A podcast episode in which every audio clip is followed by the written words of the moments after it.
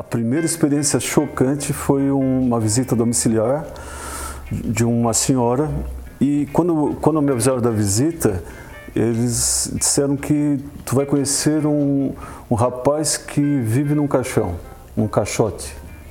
Aí fiquei curioso, eh, entrei na casa, uma casa pequena, sala pequena, eu vi, eu vi um caixote no chão. Aquilo já te... É, chamou atenção, mas eu não vi quem estava dentro, o que, que estava dentro. Né? E aí conversei com a senhora, fiz a consulta e ela foi me apresentar o filho. O filho já de 30 e poucos anos, caixote de 70 centímetros. E ele vivia dentro do caixote. Oferecimento: Giasse Supermercados. Pequenos preços, grandes amigos. Meu convidado de hoje é médico, tem uma história incrível e de repente cara decide para a política. Eu não entendi porque eu quero saber. Doutor Aníbal Dário, que prazer lhe receber, doutor. Tudo bem? Mano, tudo bem, prazer é meu. Eu acompanho já a tua trajetória e não digo que eu sonhava de estar aqui um dia, mas, mas é, é, é, almejava estar aqui tendo essa conversa Você contigo. acha que eu te convidei porque você é médico ou pré-candidato a prefeito? Qual dos dois? Eu, eu, eu acho que o, ambos, né? Te convidei porque você é um cara bacana. Só ah, por isso. Então, nenhum dos dois me interessa. Mas vem cá, formado em medicina desde 96. Desde 96.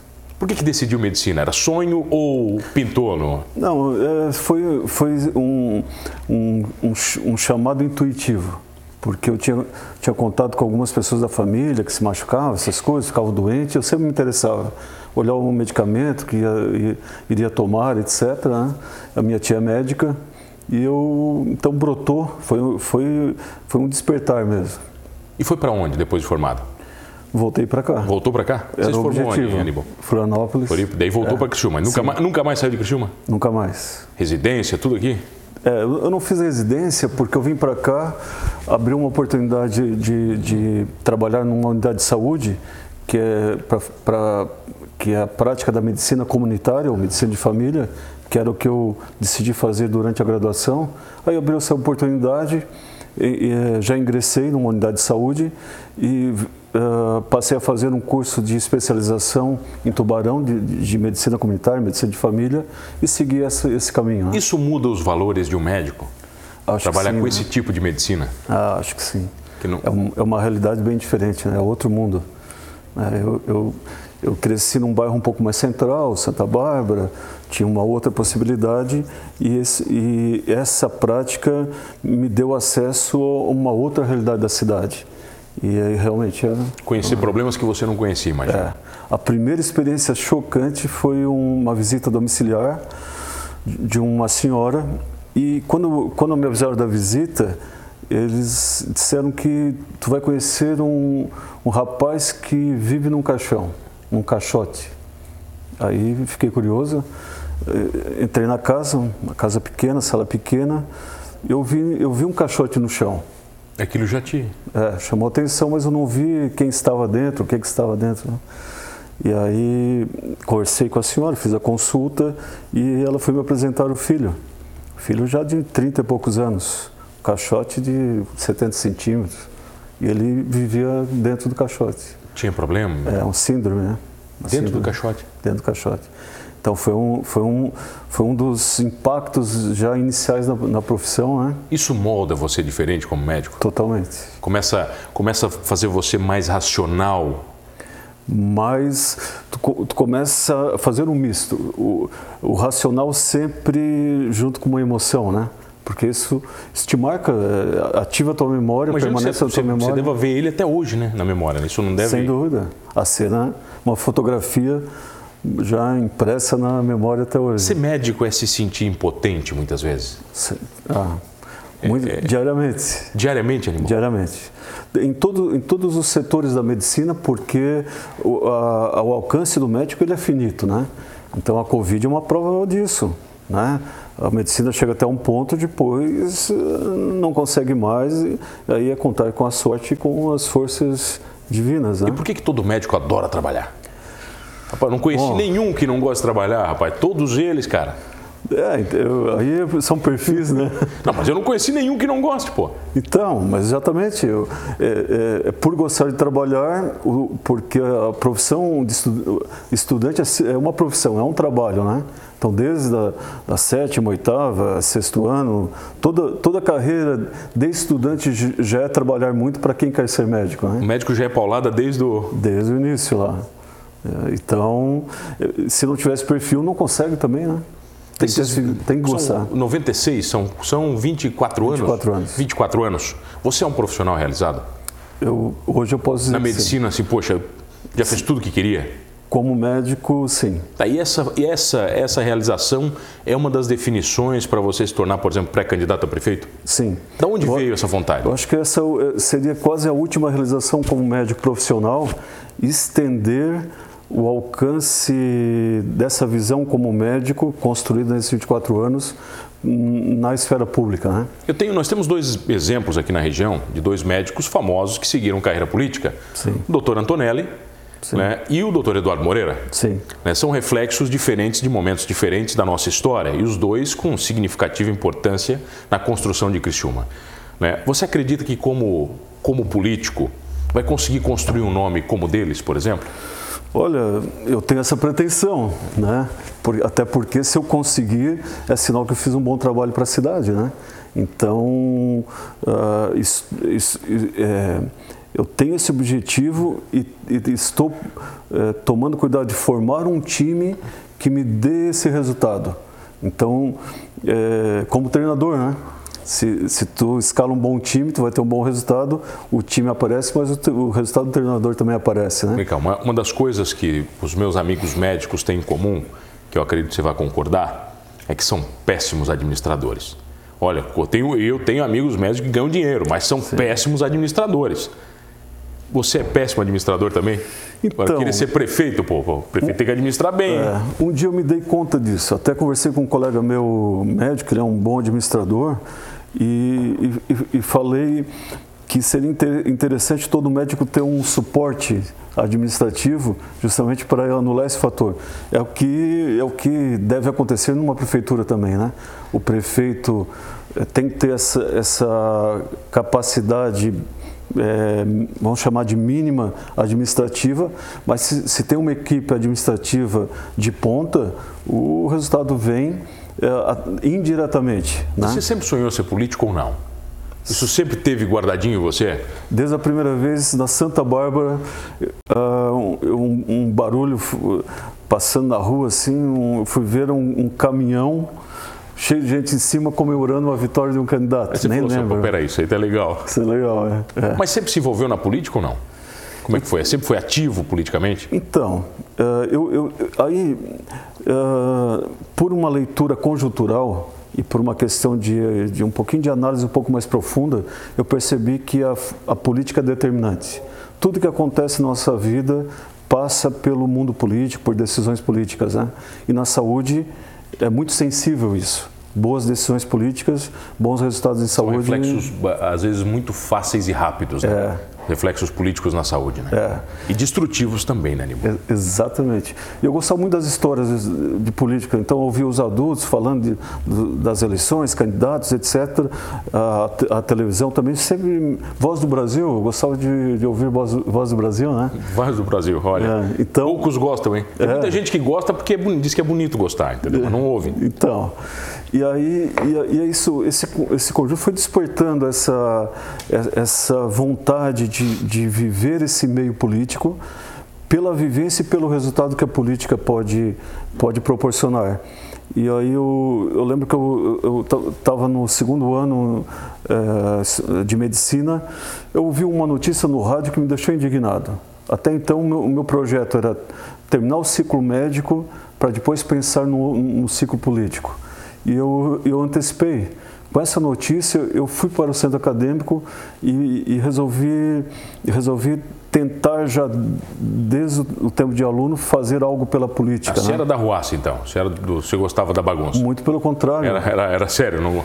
Não, a gente levou a seriedade para dentro do centro acadêmico. Então. Nós colocamos ordem na casa, organizamos, contratamos profissionais para cuidar do centro acadêmico. Negócio direitinho, como tinha que ser. Sem dúvida. Era um dos, era um dos centros acadêmicos superavitários naquela época e com resultados reconhecidos. Tanto é que nós nos reelegemos quatro anos seguidos. Né? Porque nós, um exemplo de, de, de organização, tem, em Florianópolis tinham vários estágios em vários hospitais e era pouco divulgado e o acesso era por contatos só, né? Nós listamos todos os estágios, fizemos uma prova classificatória e conforme a classificação do aluno, escolheu o estágio que queria participar. Então a gente democratizou colocou meritocracia e uma, uma questão de justiça também junto, né?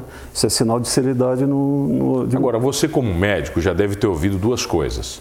Muitas pessoas falando, Aníbal, você tem que ir porque você é médico, e muitas dizendo o seguinte, você é louco de ir para a é. política porque você é médico. Sim. Como é que você coloca as duas opiniões na balança?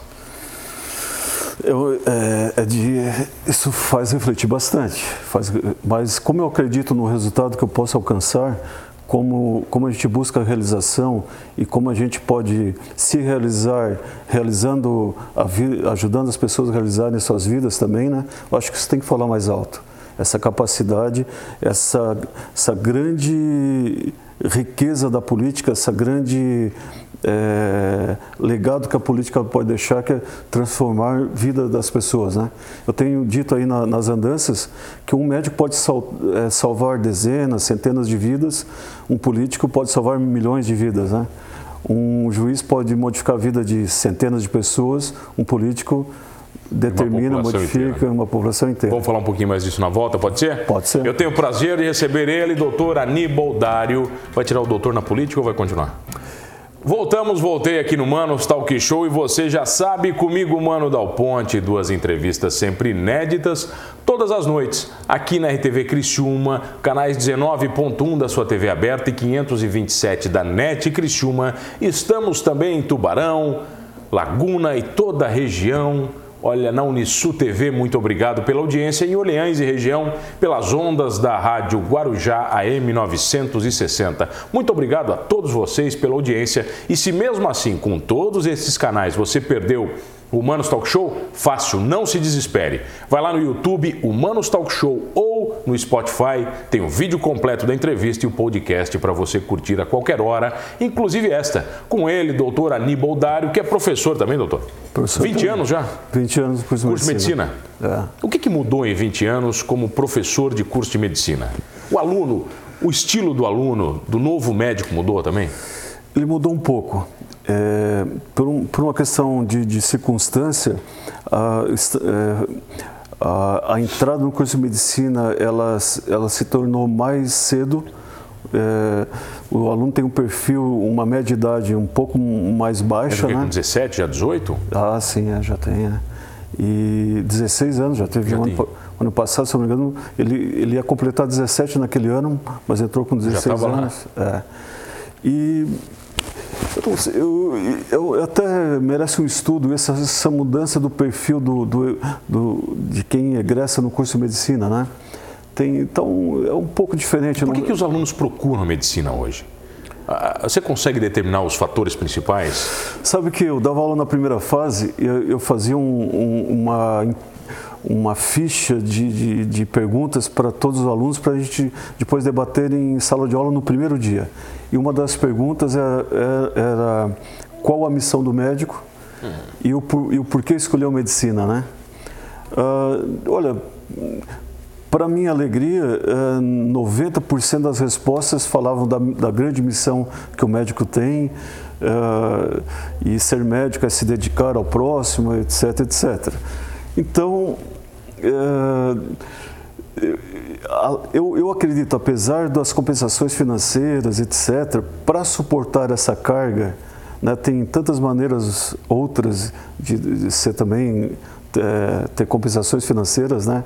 Então, a, apesar de tudo, eu, eu digo que, que 95 a 97% a primeira opção é pela carreira mesmo, é unir um, uma, uma questão econômica, sim, mas principalmente um, um, um, trabalho mais realizador, um trabalho mais solidário. Agora, você falou de compensação financeira. Você já está preparado para não ser compensado financeiramente por ser político. Sim. Com certeza, como médico, você ganha muito mais dinheiro. Sim. Né? Isso também é importante na hora da decisão, Aníbal? Aí vem, vem aquela. Parece. Não é, tomara que não soe como demagogia, mas felicidade não tem preço. Né? Então, realizar essa, é, é, essa jornada, que a jornada é importante, não só a chegada, mas a jornada também, né? Estar vivenciando isso conhecer inúmeras pessoas de é, grande valor, que somam na sua vida, às vezes é, não há preço que pague, né? Então, é, eu vou abrir uma, um pouco dessa questão financeira por uma riqueza maior. Você está buscando algo maior. É. Tá, e a campanha, agora em época de Covid? Você não pode abraçar, não pode dar perto de mão, não pode estar junto com as pessoas. Vai mudar muito o jeito de se fazer política. Né? É, Já está mudando, né, Nibon? É, sim, mudou totalmente. Mídia, mídia é, vai ser um braço forte da, da campanha política. E nós, assim que, assim que lá em março estourou a Covid, eu avisei todo mundo que nós íamos parar. Porque porque se era, foi um apelo muito grande pelo isolamento lá no início, né? Fique em casa, isole-se. Então a gente fez um, uma parada mesmo, inclusive na, na, campanha política, claro que internamente se organizando. Eu aproveitei para escrever o plano de governo, por exemplo. Né?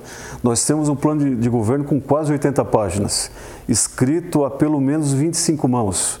Nós fizemos é, reuniões, é, algumas presenciais quando, quando passou um pouco a, a, primeira onda do Fique em Casa e outras por, por telefone ou por online, né? E nós produzimos eu, é, garantidamente um bom plano de governo para a cidade. E essa é uma grande preocupação minha. No, quando eu fui convidado, a primeira conversa que eu tive com o pessoal do partido foi isso. É, eu, não, é, eu não quero só ganhar, eu quero levar para a prefeitura um, qualidade, eu quero levar é, desempenho, eu quero levar ideias, novos projetos, etc. E preciso, então, é, é, construir esse plano de governo com a colaboração da maior, do maior número possível de pessoas para enriquecer esse, o plano de governo. Né? Se, nós já listamos cerca de 50 projetos, alguns melhorando o que tem, outros inovando para a cidade. Né? Então, quando eu comecei a, a, denominar os projetos, eu achei, não, acho que eu vou chegar nos 15, 20 aí, né? E foi, e foi indo. É, Agora, e... você sabe que, como médico, acho que melhor do que ninguém, você sabe que o ano que vem é uma incerteza. Sim. Né? E para um político, eu acredito que isso também seja um grande problema. Né? É, alguns dizem, olha, o, o, ano que vem vai ser um ano complicado para a administração pública, a questão econômica, a saúde, é, mas principalmente a, a questão econômica. Talvez a pandemia permaneça o, ano que vem, uma latência aí, tem que ser administrado a situação, a, a imunidade virá, não virá, é, naturalmente ou por vacina. Então, o quanto a Covid ainda vai impactar o ano que vem. Mas a tendência é que, que o ano que vem já seja um ano é, bem melhor em, em, relação a esse, é, em relação à Covid. E, e a, a, questão vai ser a economia. E você, como médico, você também está em grupo de família que tem tio, tia, avó mandando informação o dia inteiro sobre Covid. Né? Você tem informações diferentes, imagino, do que eu, um ser humano normal. Né? Como médico, você tem acesso Sim. a informações Sim. e leituras Sim. diferentes. Né? O que, é verdade e o que, é mentira até este momento? Vai, hoje é dia, estamos gravando essa entrevista dia 30 de junho, é importante, né? Porque daqui a pouco o cara está vendo essa entrevista, você está falando de alguma coisa, o cara vai dizer, não, mas ele está desinformado. Sim. O que, que dá para acreditar e o que, que não dá, Aníbal?